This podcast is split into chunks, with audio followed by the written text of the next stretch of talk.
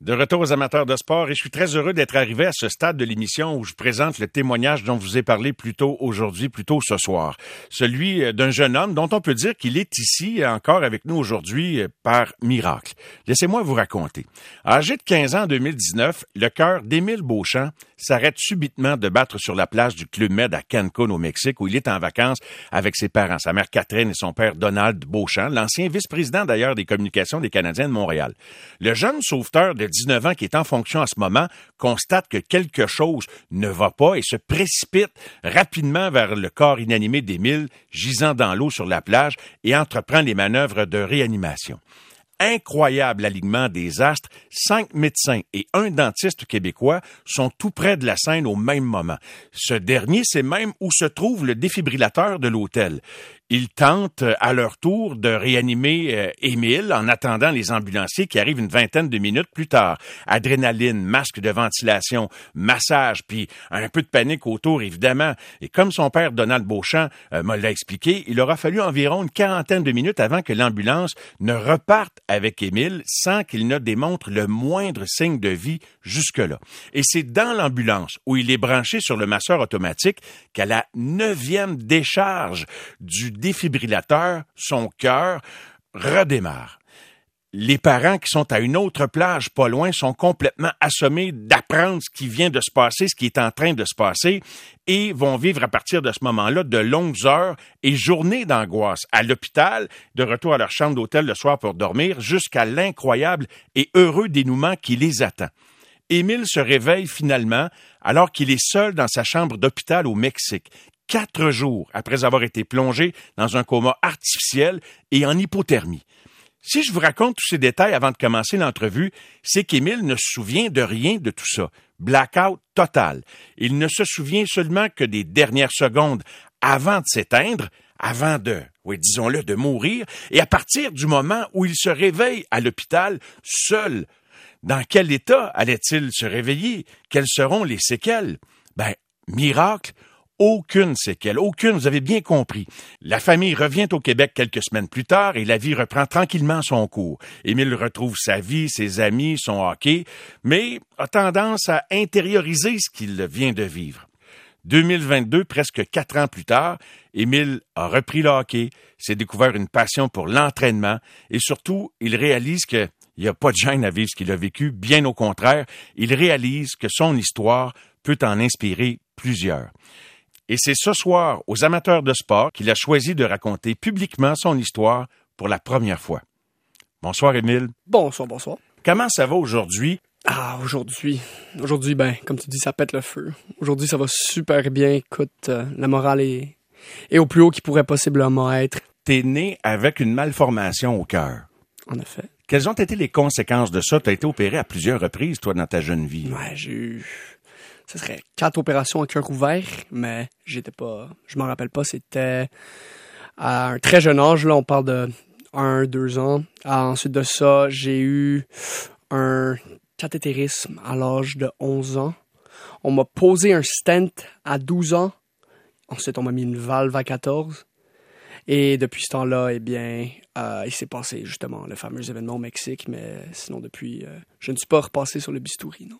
Est-ce que ta condition euh, cardiaque t'a frustré parfois dans ta jeune vie avant de vivre l'incident du Mexique, là, à, savoir que tu avais, il y, avait des limitations qui venaient avec ça. Hein? Oui, ben évidemment, euh, je connais pas tout le procédé scientifique derrière ma malformation, mais euh, si on le vulgarise sur la glace, moi j'étais un grand joueur d'hockey. Sur la glace, euh, j'avais aucun cardio. Ça résultait au, à moi qui s'essouffle après même pas un aller et demi sur euh, la patinoire. Puis quand j'arrivais au banc, j'avais des grosses palpitations. Puis le, le souffle était difficile à revenir dans mon corps. On parle de, de gros essoufflements. Genre, je peux faire une petite démonstration.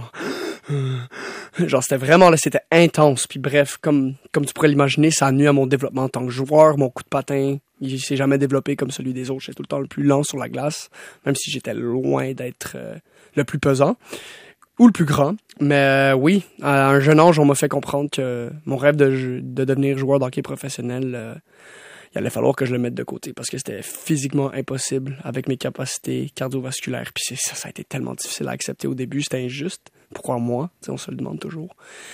Mais écoute, à, force de, à force de, voir le temps passer, ben, on n'a pas le choix de l'accepter. Puis on, fait le mieux selon notre situation. Puis c'est ça que j'ai fait. Puis en ce moment, ben, je suis le plus heureux que j'ai jamais été dans ma vie. Tu te rappelles pas de grand chose, mais de ce qu'on t'a raconté, qu'est-ce que tu peux nous dire de cet incident-là? Ouais, je peux faire euh, à peu près un play-by-play. Donc, euh, je suis dans la mer avec deux, deux amis. On lance un ballon de football. Classique activité de vacances, quoi. Puis, soudainement, euh, ça, je me rappelle pas de l'avoir dit, mais selon mes deux amis, j'ai dit quelque chose comme je me sens pas bien ou aidez-moi ou bref, j'ai comme eu une réaction de détresse et ensuite de ça, je me suis évanoui dans la mer, donc juste. Euh, au début, écoute, euh, mes, amis pensaient que je faisais un acte ou quoi que ce soit, fait qu'ils m'ont ils m'ont laissé là pendant, on va dire, 30-40 secondes. Puis là, après, ils voyaient que je sortais pas. ils sont comme... Euh... Fait que là, ils sont allés me chercher, puis là, ils ont vu que j'étais inanimé. Donc, ils ont fait appel au, au lifeguard qui, lui, évidemment, a commencé ses manœuvres de... Réanimation. Réanimation, exact.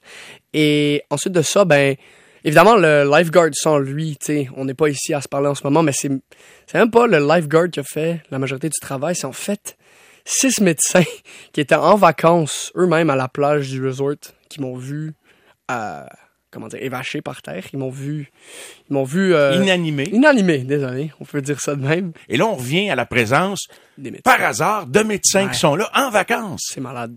Ouais. Ben écoute, ça vient, écoute, il y a vraiment rien vraiment à dire. sais, ça se justifie pas, c'est un miracle. C'est un conte de fées quasiment. Il n'y a pas d'explication logique, là, c'est juste une question de coïncidence. Bref, toi, tu te réveilles comment? Qu'est-ce qui se passe quand tu te réveilles? Toi, tu n'as pas oh. connaissance de tout ça, là. Oh là là, ben moi, je me suis réveillé quatre jours plus tard à l'hôpital. Euh, je savais que j'étais dans un hôpital. L'environnement, ben, comme, comme tu connais bien ça, un hôpital. Comme Marie l'a dit, justement, j'ai, j'ai eu neuf chirurgies, donc euh, je suis quand même familier avec les chambres d'hôpital. Et euh, ben c'est ça. Puis je savais aussi que j'étais au Mexique quand je me suis réveillé. Fait que ma première pensée, c'était pourquoi est-ce que mes parents m'ont fait opérer au Mexique quand on a l'assurance maladie au Québec? C'est, ça, la première chose qui m'est passée par l'esprit. Puis là, ensuite, j'ai... Euh, j'ai, comment dire, j'ai appuyé le bouton pour parler à une infirmière. Puis là, j'avais comme il a fallu une, deux, trois phrases pour me souvenir que genre ça parlait juste espagnol dans l'hôpital. Fait que ça m'a fait pratiquer mon espagnol. C'était vraiment intéressant, mais tu Au moment de ton réveil, t'étais comme seul à un moment où il y avait ah, personne autour? Absolument pas. Et là, euh, je demande une explication. What happened?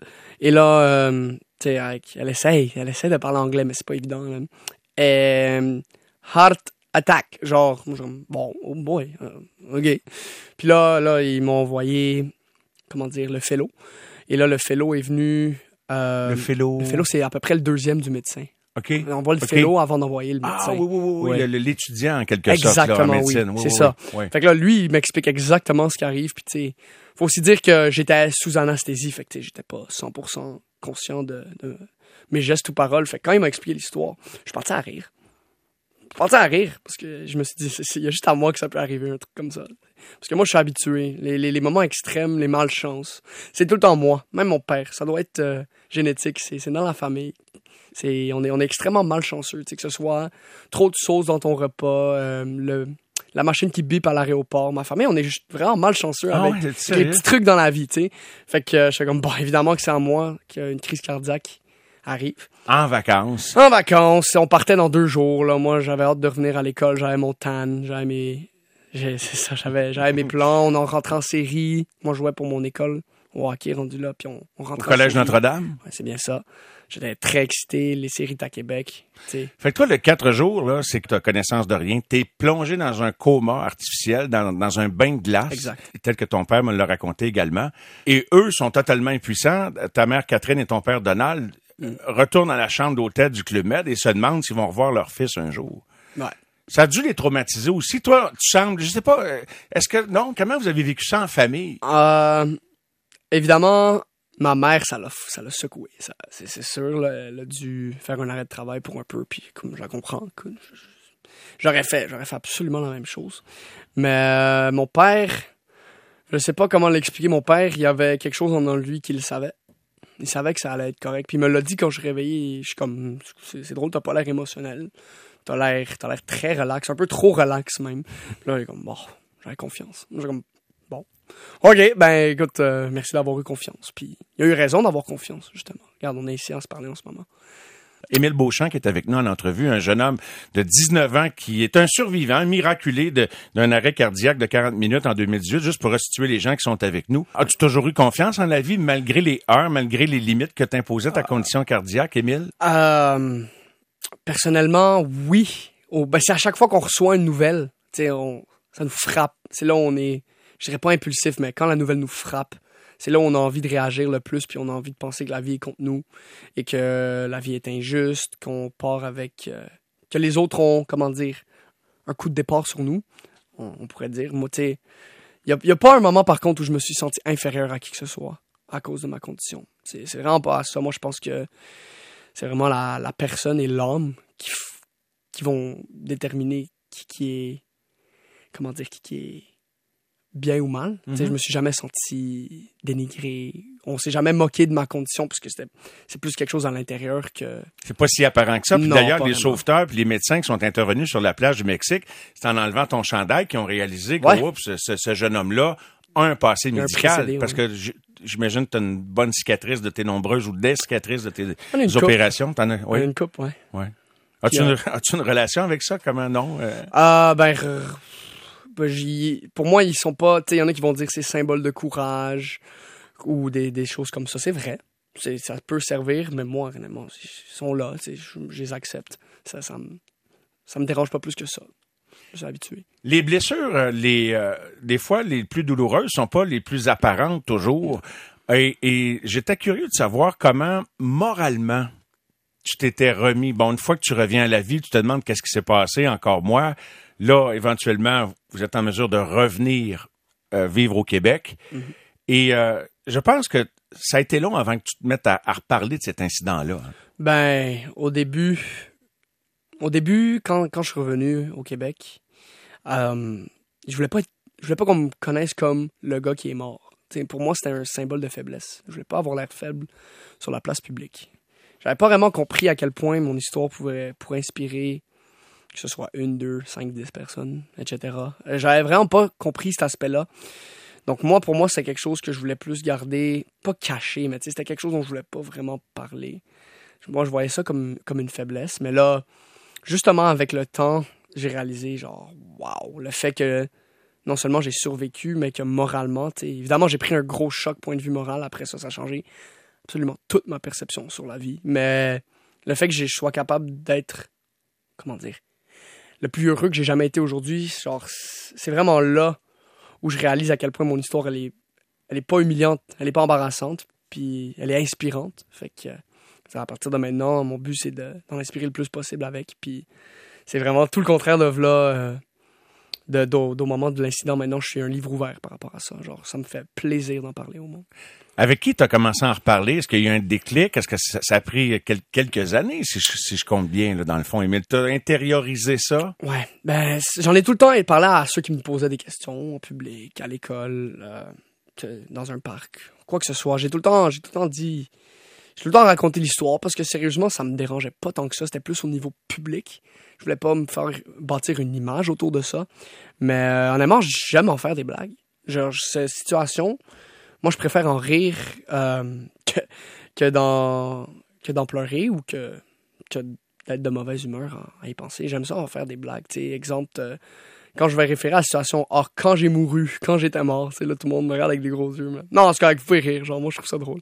Puis, euh, vraiment, ça m'a appris aussi à, justement, prendre les situations extrêmes avec un grain de sel. À dédramatiser. Exactement. Je suis, c'est ma plus grande force, c'est dédramatiser les, les, les crises, on pourrait dire. On est en conversation avec Émile Beauchamp, un survivant euh, d'un malaise cardiaque. Son cœur avait arrêté de battre pendant 40 minutes euh, en 2018 au Mexique. Nous revenons pour la suite de cet entretien fort inspirant dans quelques instants. De retour, notre invité ce soir, Émile Beauchamp. C'est le fils de Donald, vous le connaissez bien, on en parle souvent, l'ancien VP des Canadiens de Montréal et euh, de Catherine Johnson, sa maman.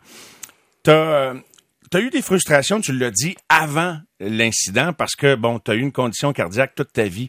Après, tu as voulu recommencer à faire du sport. Et, là, les médecins devaient dire Hey, Émile, euh, pousse pas trop fort, là. Le- Le, Ah. le sport, c'est pour, pour toi. Comment comment t'as vécu ça? Oh, ça aussi, c'était dur. Ça aussi, c'était difficile. Ah, écoute, je me rappelle. Le premier truc qu'ils m'ont dit quand je suis revenu à Montréal, c'est pacemaker égale pas de sport de contact. Puis moi, on s'entend que ma partie préférée dans le sport du hockey, c'était de donner des mises en échec. Puis là, ils m'ont dit, j'étais comme, ça va vraiment, là, ça m'a fait un coup. Puis c'est surtout que moi, je jouais pour l'équipe de mon école. J'étais dans la même classe que tous les autres même, je joueurs. pense, hein? J'étais assistant capitaine. Ouais. C'était toutes mes amis. On était tous dans le même, dans le même le foyer Toi, tu peux plus jouer. je peux plus jouer. Je perds, je perds pas juste mon équipe, je perds mes amis, je perds ma passion. J'ai l'impression de tout perdre.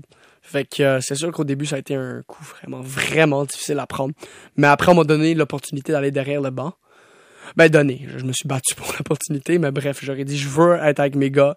C'est mon équipe. Genre, j'ai un gros sentiment d'appartenance. Fait que là, je me suis battu pour qu'ils me laissent coacher pendant les games, donner des, Comme Denis Savard en 93, ton père a déjà dû te raconter ça, qui Ouais. était blessé, qui était venu aider Jacques Demers euh, En derrière effet. le banc. On me l'a déjà raconté celle-là aussi, oui. Mais c'est ça, c'est juste mon amour pour le pour le pour ce sport-là qui m'a juste. Ça m'a aussi gardé, euh, comment dire, haut en morale. Le hockey, ça l'a joué. D'avoir ta gang d'amis, ton groupe. Ouais. Ouais, mais le sport aussi en tant que tel. Tu sais, juste embarquer sur la glace, penser à rien d'autre, juste shooter des, juste lancer des rondelles au filet, ça, ça nettoie l'esprit, on pourrait dire. Mais comme le gym en ce moment, c'est, il s'agit de trouver des passions, puis il s'agit de s'y appliquer, puis les choses s'améliorent, peu importe le traumatisme qu'on a vécu. C'est la première fois que tu parles de ton histoire publiquement, Émile. Ouais. Je, me sens très privilégié que tu aies décidé de le faire. Et euh, qu'est-ce qui t'a décidé de, le faire aujourd'hui? Euh, évidemment, je comprends mieux la situation que je, l'ai comprise au moment où euh, elle est survenue. Quand on regarde, j'enlève mon opinion là-dedans, puis je regarde la situation d'un point de vue de troisième personne, puis c'est une histoire absolument incroyable, on dirait du ridicule. Écoute, on, on croirait que ça sortirait d'un directement d'un film d'Hollywood. Mais non. Mais euh, tant qu'à ça, écoute, tant qu'à se dire ah euh, c'est injuste, la vie est injuste, non non non, ben euh, je me suis j'ai comme retracé un peu mon parcours. Je me suis dit à la place de cacher mon histoire, je vais je vais l'utiliser pour motiver les, les gens à être le- la meilleure version d'eux-mêmes et à être eux-mêmes et à se sentir confortable dans leur peau. Peu importe que ce soit des gens qui ont des maladies, que ce soit des gens qui ont, qui ont vécu des accidents, des gens qui ont de l'anxiété, vraiment n'importe quoi, juste pousser le monde à, à être eux-mêmes. Parce que sérieusement, depuis que je suis moi-même, selon... Donc, depuis l'incident, on va dire, ça a tout changé ma façon de penser. Et depuis ce temps-là, tu sais, l'opinion des autres, complètement, là, ça, ça, ça traîne plus dans le, dans le derrière de ma tête. T'étais plus sensible à ça avant? Absolument, absolument. Maintenant, c'est juste. Je dirais pas. Ouais, on pourrait dire que je suis plus froid, mais dans le sens que, comme tu l'as dit toi-même, je dédramatise. Fait que ça- il s'agit de regarder toutes nos situations auxquelles on est confronté avec une perspective de troisième personne. Et ça, ça nous permet de, de se sentir mieux dans sa peau et de prendre des décisions claires et concises. Mais pour venir à qu'est-ce qui m'a poussé à en parler, ben c'est vraiment le moi ben comme tu l'as vu, je suis un gars de gym et le gym, je dirais que c'est à peu près ça qui m'a sauvé la vie dans ma, ma récupération mentale. Tu sais j'ai pris du poids après euh, mon hospitalisation. Euh, surtout T'avais été amenuisé, affaibli, j'imagine, par tout ça. ben j'ai pas pu faire d'exercice, fait que c'est sûr Ta que masse musculaire avait Ah, fondu. disparu, pas fondu, disparu. J'en avais juste plus. Et là, j'ai pris du poids, je suis devenu. On n'a pas de photo, on est à la radio, mais j'imagine que si on voyait une photo d'Émile, là, euh, il y a quelques années, puis aujourd'hui, Ah, c'est, c'est pas la même personne du tout. Euh, écoute, c'est comme ça. Je suis rentré au gym à un moment donné pour, pour tester les autres. Puis après une semaine, j'ai vu des résultats. J'ai vu des résultats, fait que j'ai dit, ah, ben regarde, on va lui donner une semaine de plus. tu cherchais un substitut au hockey que tu pouvais... Exact, exactement. Je me cherchais une nouvelle passion. Puis là, je voyais beaucoup de monde. Ça, en fait, ça a commencé en regardant des séries Netflix où il y avait des Vikings, des Romains, bref, tu sais, des, des gars avec des shapes de, de dieux grecs. Là, moi, je me suis dit, waouh, hey, c'est donc my hot. Moi, je veux ressembler à ça. Comment gagner du muscle sur Google.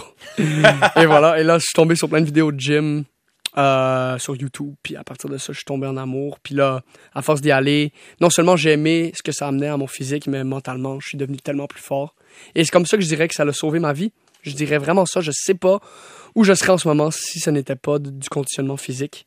Et donc, on est ici en ce moment à se parler parce que j'essaye d'inspirer plus de monde à que ce soit se mettre en forme, point de vue physique, ou de travailler sur soi-même point de vue moral. Je veux utiliser mon histoire pour que les gens soient plus en santé. Fait que dans le fond, c'est d'avoir la tête haute, de pas se recroqueviller, de, de... C'est de se connaître soi-même. Une fois qu'on se connaît, une fois qu'on connaît nos défauts, une fois qu'on connaît nos qualités, une fois qu'on connaît, une fois qu'on se connaît, ben on, on est en contrôle. Et pour moi, le contrôle, c'est c'est synonyme de paix. Quand je suis en contrôle de mes émotions, quand je suis en contrôle de mes actions, ça veut dire qu'il y a de la paix dans mon esprit. Et donc, pour moi, c'est important, c'est s'écouter soi-même. Et c'est ça que toute la situation m'a appris. C'est qu'avant, je donnais plus d'énergie aux autres que j'en donnais à moi-même. Tu sais, j'étais quelqu'un, ben, je suis encore une bête de social. Tu sais, t'enlèves, je serais pas capable de survivre tout seul sur la planète parce que j'ai besoin d'interaction. Mais j'en donnais plus aux autres que j'en donnais à moi-même. Et c'est ça que ça m'a, ça a mis en perspective l'importance de prendre soin de soi, que ce soit point de vue mental, physique, spirituel, tout, tous les aspects. Est-ce que tu joues encore au hockey? Euh, je joue encore pour le fun. Euh, j'ai joué cette année, j'ai joué dans le Junior B. Grosse équipe, le, le vibe était, était incroyable. Honnêtement, c'est Malgré l'avis des médecins? ah ben c'est pas contact. Fait que il y avait pas vraiment de problème, mais euh, je je suis surpris pour le niveau de jeu. Honnêtement, euh, il y a pas de catégorie en dessous de ça, mais le, niveau de jeu était vraiment pas aussi mauvais que je m'attendais. Fait que même point de vue euh, niveau de jeu, hein, j'en ai eu pour mon argent cette année. Et là en ce moment, je suis en train de jouer dans une ligue euh, de printemps, 3 contre 3.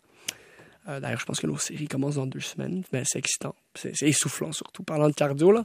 On parlait de cardio tantôt. Ouh là là, le 3 contre 3, c'est pas, pas une tasse de café.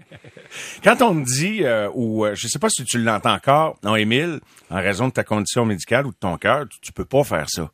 Comment tu réagis si quelqu'un te dit, c'est pas une bonne idée de faire ça? Ben, au début, c'était pas une bonne idée que je fasse du sport point à la ligne. Et les médecins avaient dit à mes parents, votre fils, il y a des bonnes chances qu'il devienne un génie de l'informatique ou quelque chose du genre. Ils s'attendaient pas à ce que je, devienne un athlète, mais c'est même pas des attentes. Ils voulaient pas que je sois le type de personne à se surpasser physiquement parce qu'ils ne connaissaient pas les limites de mon cœur. Mais moi, j'avais pas l'intelligence pour comprendre ça dans le temps. Donc moi, j'aime hockey, je joue au hockey. C'était une équation simple.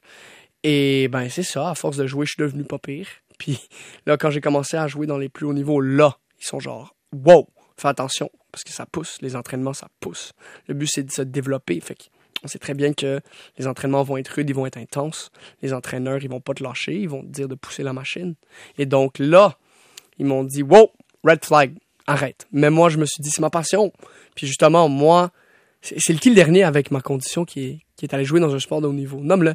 Ils m'ont nommé personne. Je vais être le premier. Et là, ben, c'est ça. Euh, comme ça, je suis devenu. Ton rêve aujourd'hui, est-ce que c'est d'atteindre quelque chose de haut niveau en culturisme, par exemple, des- un truc du genre? ou- Absolument, mon but, c'est de devenir un influenceur sur les médias sociaux. Euh, un influenceur peut-être de gym, vu que le gym, c'est vraiment ma passion, mais peut-être un, coach de vie.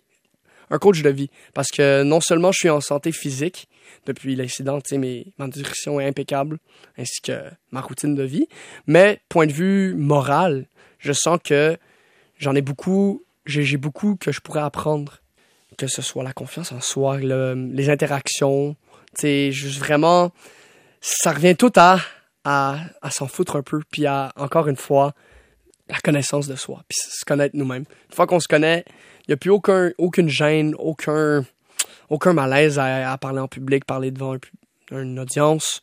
Euh, c'est vraiment, là, c'est vraiment... J'ai l'impression que mon incident m'a aidé à me comprendre mieux et donc à atteindre la paix intérieure. Est-ce qu'il y a un chemin? Est-ce qu'il y a une recette Oui. pour la paix intérieure? Trouve une passion, mets-y du temps. Et quand tu vas commencer à avoir des résultats, une amélioration, un- quoi que ce soit, c'est là où le vrai bonheur il va venir. Et là, ensuite de ça, on va s'en foutre de ce que les autres ils disent. Exemple, moi, quand j'ai commencé ma page de, de fitness sur TikTok, j'en ai eu qui m'ont dit Tu perds ton temps, tu t'en vas nulle part. Tu sais, genre, qu'est-ce que tu fous? Pourquoi? Et ben, moi, je me connaissais déjà, je savais déjà ce que j'ai amené. Je sais que je me j'articule bien, je sais que je peux être drôle, je sais que j'ai une histoire qui inspire. Bref, je me connais. Et j'avais confiance en moi. Et donc, je me suis dit, peu importe ce qu'ils ont envie de me dire, si je mets le temps et l'énergie sur tel projet, moi, c'est ma page fitness, mais tu sais, pour n'importe qui qui écoute ça à la maison, ça peut être euh, peindre, peindre des toiles, ça pourrait être littéralement n'importe quoi. Si on y met notre temps, notre énergie, et si on aime ça, on peut y arriver. C'est, c'est, je sais qu'on l'entend 50 fois par jour, que ce soit sur Instagram, sur, la radio, mais c'est vrai. Écoute, c'est vrai. Je, je sais vraiment pas comment d'autre le dire. C'est juste le faire. Tu veux quelque chose, tu vas le chercher. C'est ça que ça m'a, c'est ça que toute euh, mon expérience m'a appris. Est-ce que j'ai l'impression, bien que la vie t'a mis knock-out pendant 40 minutes quand ton cœur a arrêté de battre en 2018, tu vis avec un défibrillateur, avec une valve, euh, une valve de bœuf, je pense. As-tu l'impression d'être plus fort que jamais? Te sens-tu même invincible ou tu te... Ouais, ouais, ouais. ouais. Dans ma tête, c'est moi le patron. euh, je sais pas vraiment comment l'autre dire ça. Il y, en a qui appellent ça en anglais un terme sigma male. Un sigma male, c'est quelqu'un qui est phasé, comment dire phased, ça c'est le terme en anglais, euh, secoué. Il y a rien qui le secoue. Personnellement, ben écoute, je suis mort. Il y a quoi qui va me secouer? Tu sais, j'ai vécu la mort, fait qu'à partir de là, il y a absolument rien qui me fait peur. Et encore une fois, tu sais, je me connais. Chaque fois que je rentre quelque part, je sais ce que j'amène comme énergie, je sais ce que j'amène comme vibe. Fait que jamais, il y a rien qui me déstabilise ou quoi que ce soit. Est-ce que tu déstabilises tes parents parfois par cette attitude-là? Oui. Parce que, tu sais, il y a une notion, il y a la tradition, une notion de respect.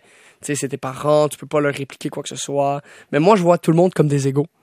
Euh, écoute, si je vois, peut-être pas un abus, c'est un gros mot, là, mais si je vois un manque de respect dans n'importe quelle situation, parents, amis, whatever, moi, je vais le, je vais le dire, je vais le pointer. Et je sais pas, c'est vraiment, c'est, je suis un des seuls de mon âge qui a une mentalité aussi, comment dire, pas envie de dire solitaire, mais ferme, on va dire. Ferme dans le sens, c'est, je suis pas fermé d'esprit, mais il y a rien qui pourrait m'affecter. Tu veux pas te laisser branler. Exactement, mais c'est même pas, je veux pas, je ne peux pas me laisser ébranler. C'est impossible.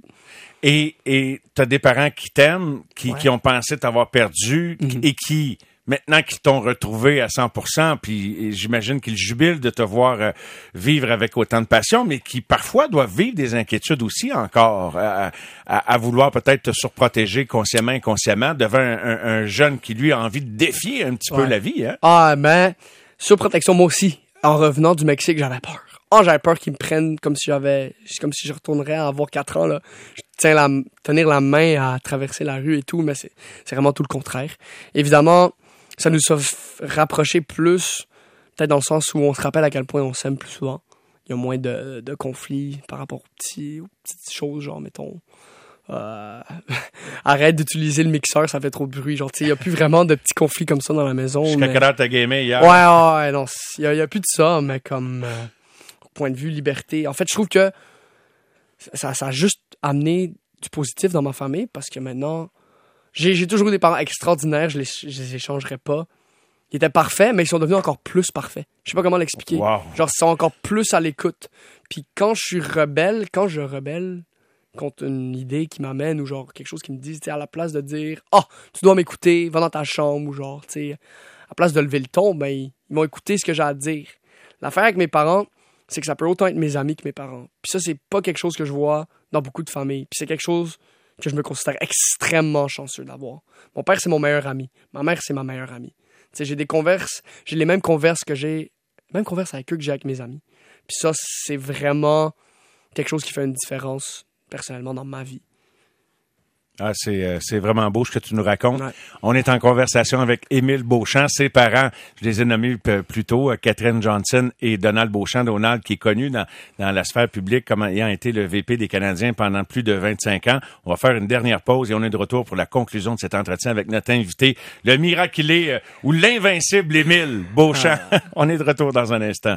Nous sommes de retour. Notre invité ce soir s'appelle Émile Beauchamp. Son cœur a arrêté de battre pendant 40 minutes sur une plage du Mexique en 2018. C'est un miracle s'il est là aujourd'hui. Euh, rien de moins. Un alignement des as de présence pour les gens qui étaient là plus tôt dans, dans, l'entrevue. Émile, tu as, ouvert quelques portes tout à l'heure en parlant de ton cheminement, ton introspection. Et, euh, et la bouche d'un jeune homme, c'est pas des choses que j'entends souvent, comme par exemple cet éveil à la spiritualité. Mais j'étais curieux de savoir, tu disais, j'en ai jamais parlé publiquement, c'est aujourd'hui que tu le fais pour la première fois, mais tes amis t'en parlaient. Quelles questions revenaient le plus souvent? Parce que moi, si mon ami avait arrêté de vivre pendant 40 minutes, j'en aurais deux, trois questions. Quelles sont les questions qui te sont posées? Ah, la première, euh, la première, je la trouve quand même drôle, c'est, est-ce que tu as vu Jésus? Euh, Ça, c'est une question un peu touchy, mais c'était un blackout complet. Je n'ai rien vu. Je C'est un blackout. Je suis passé de la mer au lit d'hôpital direct. Fait qu'il n'y a pas d'expérience de ce côté-là. Non. S'il y a des croyants qui nous écoutent, euh, je m'excuse si je vous déçois, mais écoute, j'ai rien vu, je peux pas mentir. Mais euh, sinon, euh, c'était comment l'hôpital mexicain? La bouffe est différente, même l'odeur, tout, tout est différent. La technologie. Quoi d'autre comme question? Combien de textos t'as reçu? Ah, ça, c'est quand même une, une- pas mal une bonne histoire. C'est quand, quand j'ai, je me suis réveillé, euh, on m'a expliqué ce qui s'est passé. Euh, je sais pas c'est qui qui a fait l'erreur de laisser mon téléphone à côté de, euh, sur ma table de chevet à côté de mon lit. C'est toi que je suis encore sous, euh, Anesthésie ou sous presque, anesthésie. là, cas, je suis encore sous l'influence. Là, j'ouvre mon téléphone, je vois 300 messages directs sur Instagram. Je suis comme, oh boy. Puis là, après, j'ouvre le premier, repose en paix. Là, je suis là, ah. et là, je commence à, comment on dit, à accrocher le bouton pour parler à une infirmière, genre au plus vite. Là, Là, tu veux savoir qu'est-ce qui Yo, que je viens de vivre. genre reviens, genre reviens, what? Puis là après je lui montre le texto, elle part à rire là, elle est comme non, là elle me pince, je suis comme ow, puis là, T'es bel et bien ouais, vivant. là, there you go, puis là je suis comme bon, ben laisse faire, je suis correct, puis c'est ça là, mais j'en ai eu mille et une questions, c'est c'est c'est malade, peut-être aussi, est-ce que tu l'as vu venir ou quoi que ce soit, non, Ouais. non j'ai rien vu venir, non. Mais tu as parlé de spiri- spiritualité quand même. Mhm. Est-ce que tu as des choses à me partager par rapport à ça? Qu'est-ce que, est-ce que ça a éveillé quelque chose, une, une curiosité ou quelque chose qui était déjà en toi par rapport à ça? Ah ben, je trouve que beaucoup de monde associe la spiritualité peut-être aux cristaux et aux choses comme ça. Euh, moi, c'est c'est vraiment pas à ça que je fais référence. C'est Pas de la religion pour toi, là, Non, quand tu non. dis ça. Là. Non, c'est vraiment par rapport à l'estime de soi et juste comprendre comment on est. Une fois qu'on on est capable de se voir dans une lunette extérieure, quand on se met dans les souliers de quelqu'un d'autre puis on se regarde, ça nous en dit beaucoup. Et je trouve que c'est comme ça qu'on peut s'améliorer en tant que personne. Mettons, même moi, j'ai marqué à un moment où je parlais trop de moi-même. Je me suis écouté à parler dans des conversations. Je me disais, voyons donc, genre, je parle normal de moi-même. Je voudrais et il faut que je pose plus de questions à propos de l'autre personne. Parce que sinon, j'ai pas envie d'avoir l'air égoïste ou quoi que ce soit. C'est vraiment tout le contraire. Et donc, euh, Parle-moi de sport un peu. Euh, T'es le fils d'un VP des Canadiens de Montréal pendant 25 ans. Ça donne-tu des privilèges? As-tu vécu des expériences particulières avec des joueurs de hockey, des, des, Ah. des vedettes du Canadien? ah ben pour, pour les malchances que j'ai eues, point de vue santé, ça a tout été comblé, euh, point de vue, comme tu dis, privilèges Oui. sociaux, on peut dire. Ah, écoute, Quels ont été les plus beaux que tu as vécu? Les plus beaux, les parties de Noël. Écoute, euh, je me rappelle, j'étais tellement ami avec le, le fils appelé Canek. Je me rappelle pas. Il y avait de quoi entre lui et moi. Écoute, je, rappelle qu'il était 10 ans plus jeune que moi, mais il était, plein de vie. Il me faisait penser à moi. Sinon, j'ai fait un voyage père-fils. Je suis allé à Pittsburgh avec l'équipe pour un match. Ça, je me rappelle, j'étais dans la loge avec le père à Piquet Souban et Brandon Gallagher, si je me rappelle bien. C'était vraiment drôle, les gars. Il y avait plein de personnalités. Euh, sinon, je me ramassais souvent, souvent au complexe sportif, justement. Puis là, ben, les enfants des, des, euh, des, des employés là-bas, ils peuvent mal se promener en liberté, tu sais. Um, Il y a beaucoup de fois où j'avais la glace après l'entraînement du tricolore. Fait que, tu sais, je me ramasserais dans la chambre avec les joueurs qui, eux, se déshabillent pendant que moi, je m'habille. Je disais pas un mot, pas parce que j'étais gêné, mais tu sais, j'avais 8-9 ans, je savais pas vraiment quoi dire. Hmm. J'ai rien à dire, je vais rien dire. Euh, je fais de penser à d'autres euh, d'autres événements, mais tu sais, c'est le quotidien. Tu sais, les, les samedis, j'allais à chaque match. Euh, j'allais au salon des directeurs, là. J'allais dans le bureau de mon père, le, classique. La routine, c'était deux hot dogs dans le bureau de papa, puis après ça, on va dans les sièges. Puis, euh, ouais, c'était- pas mal.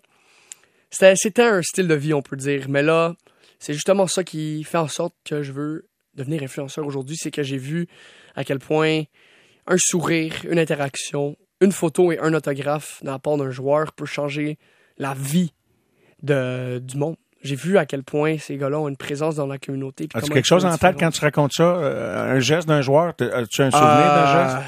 Dale Weiss, quand on était à Pittsburgh, il est rentré à l'hôtel vers une ou deux heures du matin, je sais pas. Moi, mais, mais moi aussi, j'étais là. J'étais à l'extérieur. Il y avait... Il était fatigué, tu le voyais qu'il s'en allait se coucher. Puis, euh, il y a trois, trois partisans devant des, du Canadien. Ils sont à deux heures du matin devant le Ritz-Carlton. Et lui, il décide de prendre la peine de leur parler, prendre des photos. Il leur jase un bon 5-10 minutes. Puis ça, je me suis dit, genre, wow, ça, c'est de la classe. Ça, je veux redonner aux, gens ce genre de dans le futur. Je veux que les gens, je veux que les gens ils soient capables de parler ouvertement avec, avec moi ou avec qui que ce soit. Puis je me suis dit, moi, dans le futur, je veux rendre les gens heureux juste en leur adressant la parole. C'est ça que je me suis dit quand j'ai vu, j'ai vu ça. Alors, tu deviendras pas commentateur sportif? Ah, peut-être pas, non. Peut-être pas. T'as pas fermé la porte encore? Non, aucune porte est. Peut-être un responsable des relations publiques d'une grande firme ou d'une grande équipe, comme ton père l'a fait. On sait jamais. Hein. Moi, je Mais lui ai toujours dit. Je lui ai toujours dit que je- si j'aurais si j'aurais été lui, je, je me serais plus impliqué dans les opérations hockey. Mais bon, à chacun T'aurais dit au DG, là, hey, à chacun son parcours. va chercher lui. Ouais, exact, Hein? ouais, absolument. Je serais pas ça. gêné. J'y aurais, je me suis, j'y aurais rentré dans le casque, c'est sûr. Là, t'es un jeune passionné de sport, tu regardes du sport en masse, là. Les, les jeunes, vous regardez ça comment, le sport, là? Sur sur votre téléphone, ça fait pas des gros écrans, hein? Euh, ouais, c'est vrai que je, je dirais plus sur nos laptops, Ouais. les sites de streaming. Euh, la télé. Regardez-vous les matchs, regardez juste les stats, les, les, les, les, les- Regardez-vous juste les Ça dépend. TikTok, le résumé du match, ou vous regardez les matchs des jeunes? Juste savoir ça, ça m'instruit, moi, pour mon émission, Émile. Ça là. dépend du niveau de passion. Exemple, moi, moi j'adore le hockey, c'est ma vie. Donc, euh, dis-toi que la première ronde, je faisais 6 heures par soir devant ma télé. Je, manquais pas une seconde des matchs. Mais, tu sais, il y, en a d'autres qui, qui savent même pas que c'est les séries éliminatoires de la Ligue en ce moment. Fait que ça dépend vraiment de l'intérêt qu'ils ont envers le sport. Mais les vrais passionnés, ils, ils vont sortir des stats que même toi, tu connais, t'aurais pas dans le fond de ta tête. Est-ce que tu vois loin devant ou le fait que t'es euh, comme comme tu le dis si bien là que, que t'es mort et t'es revenu à la vie après presque trois quarts d'heure d'arrêt, est-ce que tu vois la vie comme au jour le jour? Est-ce que tu as l'impression que tu es habité par un sentiment d'urgence? Des fois, faut-tu, t'es-tu impatient de tout dévorer de la vie? Absolument.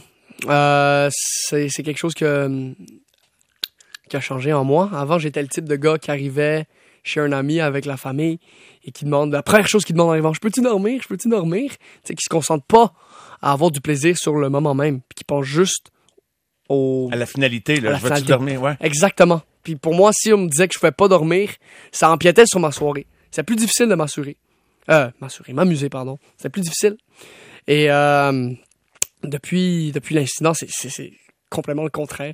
Maintenant, je sacrifie, sacrifie le long terme pour le court terme, mais pas, pas dans un sens où c'est, ça devient nuisible, là, mais exemple, euh, point de vue monétaire, tu sais, moi, je dépense vraiment pas beaucoup sur les vêtements, les, mettons, la bijouterie ou quoi que ce soit. Moi, c'est tout sur la bouffe. T'sais, écoute, tu vas checker mon compte de banque, c'est tout Uber Eats, euh, restaurant avec les amis, quoi que ce soit. C'est vraiment, je dépense dans le moment présent. Et je pense aussi dans le moment présent. Je sais même pas ce que je fais demain. Tout ce que je sais, c'est que je vais au gym. C'est la seule chose que je sais que je fais demain, mais le reste, j'ai aucune idée. Et je- ça se pourrait que j'ai un shift de travail. Euh, ça se pourrait que je ne l'aie pas. Tu sais, je, je sais même pas. Euh, mais je me suis adapté. J'aime ça de même. J'aime les surprises maintenant. Genre. Je veux pas Ouais. savoir ce que la vie me réserve. C'est inspirant de t'entendre. euh, c'est euh, toute une histoire que la tienne. Et tu te demandes, c'est drôle de te, que tu te le demandes à voix haute, quand est-ce qu'on devient un influenceur? Ben, quand on raconte son histoire comme ça dans une entrevue à la radio, euh, c'est, euh, c'est- ça, ça en fait partie. Je suis convaincu qu'il y a des gens qui sont touchés par ça et qui vont vouloir aller te suivre sur TikTok. Tu peux nous donner tes, tes adresses de compte TikTok et Instagram Ah. avant qu'on se quitte, Émile. Ah, c'est le moment de se plug. OK, OK. ben- oui, oui. Ah, le moment qu'on... Manque pas ta chance, Le moment tant attendu. OK, ben mon... Là, tu joues ton avenir d'influenceur, peut-être, là. Ah, pas mal. non, mais on rit, mais... Non, je fais des blagues. C'est à, Ben peu près, à peu près ça. Non. En tout cas, euh, mon. TikTok, c'est Coach Boach. Donc, euh, Beauchamp, on enlève le « an », Coach Boach. Et mon Instagram, c'est Émile BCHMP. Euh, Émile Beauchamp, au complet, c'était pris. J'en veux à celui qui a pris le nom, mais bon, en tout On cas... a tout eu ce problème-là maintenant. Ah. C'est pour ça qu'on accouche de d'autres Même noms. Coach Boach, quand j'ai voulu changer mon nom Instagram à Coach Boach, ça a donné que mon cousin il s'appelait déjà Coach Boach. Ah, Puis il veut pas, il veut pas me donner Il le- veut pas il négocier. veut pas négocier. Il veut pas négocier. Non, fait que euh, j'espère que tu vas te cogner ton petit orteil ce soir si t'entends l'entrevue. Émile, un gros merci. Merci beaucoup de ta confiance. Salutations à tes parents. Bon courage pour la suite. Mhm. Puis au plaisir de se reparler. Ça a été vraiment un bonheur de faire ta connaissance aujourd'hui. Ah ben écoute Mario, tout le plaisir est pour moi. C'est c'est moi qui t'en remercie, c'est moi qui t'en dois une. Ben non, ben non, pas du tout. Merci. Salut! Salut.